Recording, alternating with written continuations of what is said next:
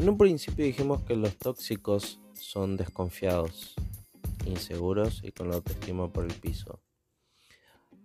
Hasta ahora pusimos ejemplo de amistades, pero también están los casos de los parientes que sufren las consecuencias de estas parejas tóxicas. Y sí, es que es así. Hay veces que ni siquiera los parientes se salvan. Y parientes, ¿a qué me refiero? Claro ejemplo son los primos. ¿Cuántas veces habrán escuchado casos de que no me como el verso que sea su primita, que no me como el verso de que sea su primo, no le conozco al primo este, para mí me está chamullando, etcétera, etcétera, etcétera. Bueno, ese es otro claro ejemplo podemos ir un poco más eh, a un punto extremo en el cual el tóxico no desconfía simplemente de primos o primas, sino que sino que hasta de tíos y tías. He conocido casos, por eso se los digo. O sea, dejemos algo en claro, para la persona tóxica no existe distinción de religión, de parentesco, de ideología. Si tiene que desconfiar de todo y de todos, lo va a hacer.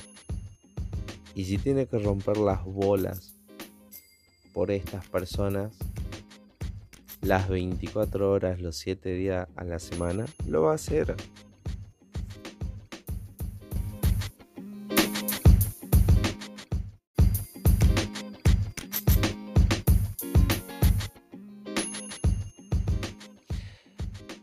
El celular. Bien sabemos que la mayoría de las discusiones arrancan por este puto dispositivo. Este puto dispositivo que a veces parece que fue hecho por el mismísimo Satanás. Una de las preguntas más básicas es, ¿qué onda? ¿A quién escribís tanto? ¿Quién tanto te está mandando mensaje? Esas son algunas frases para iniciar una pequeña guerra mundial. Obviamente que también están los casos de las amistades desubicadas que por ahí no entienden los horarios y mandan un mensaje fuera de horarios normales, por así decirlo. Y eso puede ser el inicio de la catombe nuclear.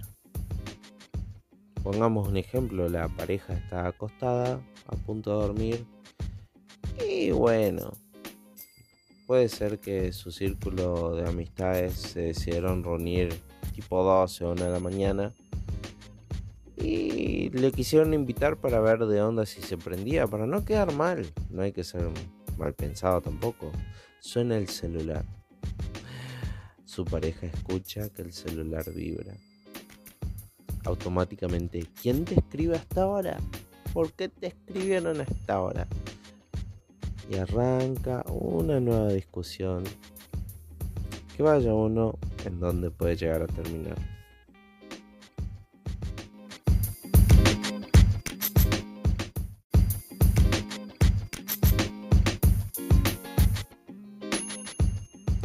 Y es que no necesariamente las discusiones tienen que arrancar por mensajes. Hay veces de que algunas personas para matar un poco el tiempo se ponen a viciar con juegos en los móviles. Claro ejemplo el Free Fire. Creo que todo el mundo conoce ese dichoso juego. Eh, he conocido casos de parejas en el cual la chica o el chico le gusta jugar a esta cosa y que bueno que a la pareja le molesta esté tanto tiempo en el celular jugando a esto. Ahora yo pregunto, ¿tan mal está? Perfecto, ok. Entiendo que sea molesto que tu pareja esté mucho tiempo con el celular jugando a un videojuego.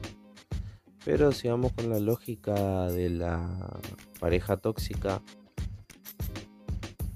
entonces no hay poronga que les venga bien, porque al tóxico muchas veces le molesta que a su pareja le estén escribiendo a toda hora. Por ahí le puede llegar a molestar el hecho de que su pareja salga.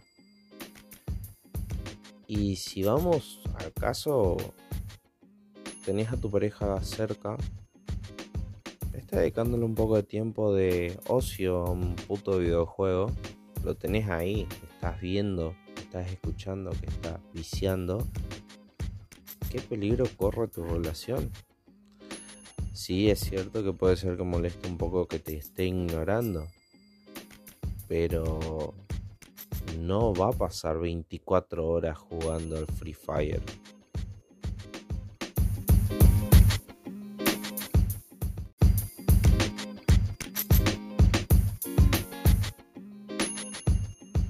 Ejemplos como el celular, del celular mejor dicho, hay miles. Pasemos a las redes sociales. Oh, qué temita el tema de las redes sociales, ¿no? Creo que más de uno se va a sentir identificado acá. Maldito sea el día que inventaron el me encanta. El corazoncito en Instagram. El me encanta en Facebook. El me gusta. Las reacciones a los estados.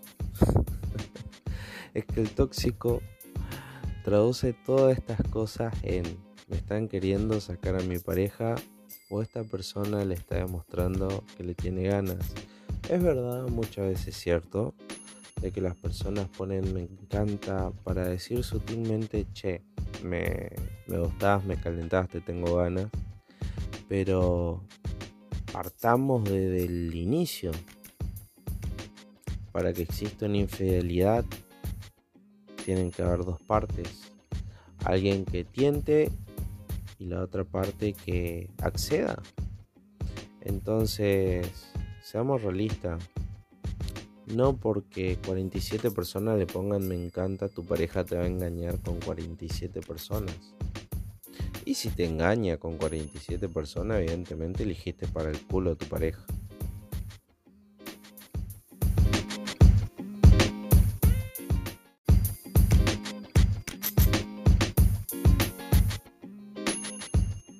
Teniendo esto en cuenta, volvemos al punto donde les había dicho, si esto llega a ser así y tu pareja llega a ser una bosta humana, entonces el que tiene un problema serio de elección sos vos.